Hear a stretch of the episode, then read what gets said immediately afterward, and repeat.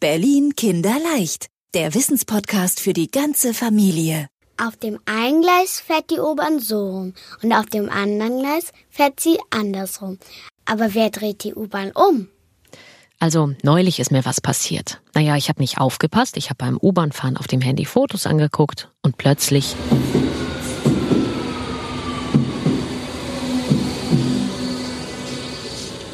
Alles aus. Da stand die U-Bahn plötzlich still im Tunnel und ich habe gemerkt, außer mir sitzt ja hier gar keiner mehr. Hatte auch einen einfachen Grund. Ich hatte die Endstation verpasst und bin einfach zu weit gefahren. Und da habe ich mir die gleiche Frage gestellt. Fährt die Bahn jetzt einen großen Kreis? Oder steht sie auf einer Platte, die sich wie ein Karussell einmal halb rumdreht? Ich denke, wir fragen einfach mal danach, wo man das weiß. Bei den Berliner Verkehrsbetrieben. Da kann man wirklich erstaunliche Dinge über die U-Bahn erfahren. Der Zug hat an beiden Enden Fahrdieselmotoren von je 1100 PS.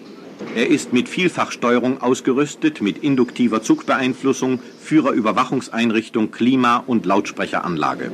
Also das ist auch sehr spannend, aber das wollten wir eigentlich nicht fragen. Hallo Petra Nelken, wer dreht denn die U-Bahn wieder um? Niemand. Die U-Bahn kann nicht umgedreht werden, eine U-Bahn ist ungefähr 100 Meter lang. Das ist eine ganz schöne Länge. Und dann müsste man einen ganz großen Kreis fahren, um eine U-Bahn auch umdrehen zu können. Dafür ist unter der Erde kein Platz. Aber wie kommt sie dann wieder zurück? Und wenn man ganz genau hinsieht, sieht man, die U-Bahn hat ein Fahrerhäuschen auf der einen Seite und ein Fahrerhäuschen auf der anderen Seite. Das heißt also, die U-Bahn fährt einfach nur wieder zurück und der Einzige, der sich bewegen muss, ist der U-Bahn-Fahrer oder die U-Bahn-Fahrerin, denn sie müssen zur anderen Seite laufen.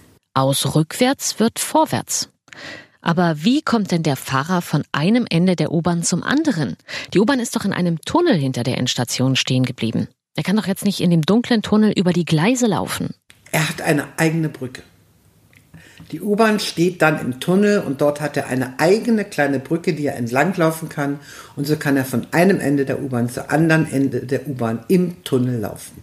Und dann muss vor dem Losfahren im Tunnel noch eine Weiche verstellt werden, damit die U-Bahn aufs Nachbargleis für die andere Richtung fahren kann. Das will ich auch mal sehen. Ach, lieber nicht. Und warum? Weil die U-Bahn-Fahrer das sicher nicht gut finden, dass man hinter dem Endbahnhof noch weiterfährt. Oder, Frau Nelken?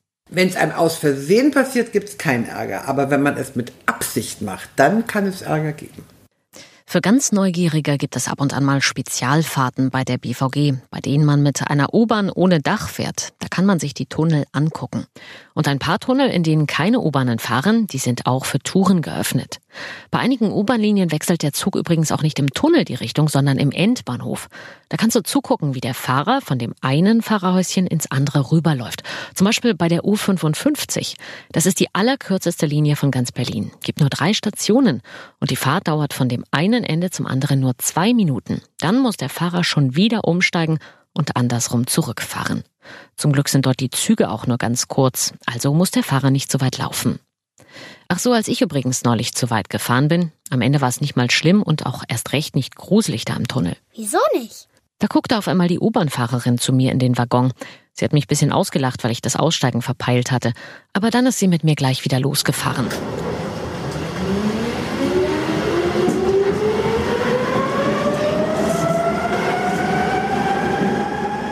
Jetzt weiß ich auch, die U-Bahn dreht ihre Runden mit uns durch Berlin. Wirklich gedreht wird sie dabei aber gar nicht. Ach so.